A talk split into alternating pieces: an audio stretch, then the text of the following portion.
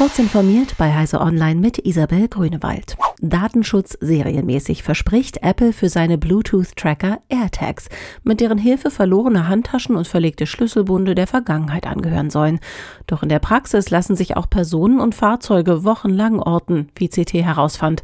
Denn die von Apple beworbene optische Warnung vor unerwünschtem Tracking gibt es nur bei iPhones, deren Marktanteil unter 30 Prozent liegt. Somit ist der größte Teil der Bevölkerung darauf angewiesen, dass sich ein AirTag per Tonfolge selbst zu erkennen gibt, was aber frühestens nach etlichen Stunden oder Tagen passiert und was sich leicht dauerhaft unterbinden lässt. Mehr dazu lesen Sie auf ct.de. 6,2 Gigabit pro Sekunde sind diese Woche im Rahmen der derzeit in Montreal stattfindenden IEEE-Konferenz für Kommunikation 15 Meter weit gefunkt worden. Gelungen ist das mit 6G-Prototypen, die Forschende der Universität Kaliforniens in Santa Barbara gemeinsam mit Samsung Research entwickelt haben. Mit 6G möchte Samsung die 5G-Übertragungsgeschwindigkeiten um etwa den Faktor 50 übertreffen. Gleichzeitig sollen die Latenzzeiten noch einmal um 90 Prozent reduziert werden.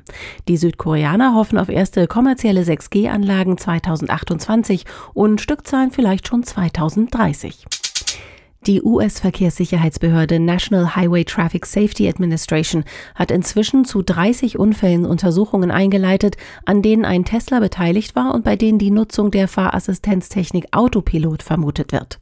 Insgesamt geht es dabei auch um zehn Todesfälle. Das geht aus der ersten vollständigen Auflistung der NHTSA hervor.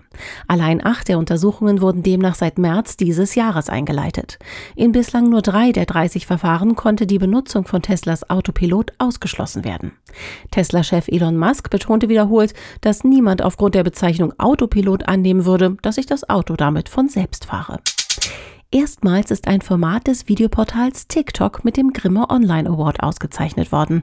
Moderator Niklas Kolotz, der in dem Netzwerk in einminütigen Videos sperrige Wissensthemen verständlich aufbereitet, räumte gleich zwei Preise ab. Ein Jurypreis in der Kategorie Wissen und Bildung und den Publikumspreis. Diese und weitere aktuelle Nachrichten finden Sie ausführlich auf heise.de.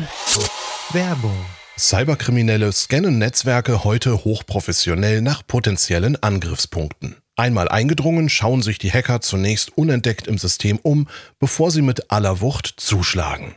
Moderne IT-Security vernetzt Endgeräte mit Firewalls und schiebt dem so einen Riegel vor. Intelligent und automatisiert. Bei Sophos nennen wir das Synchronized Security. Schützen Sie sich und Ihr Unternehmen vor Cyberangriffen. Jetzt informieren unter www.sophos.de.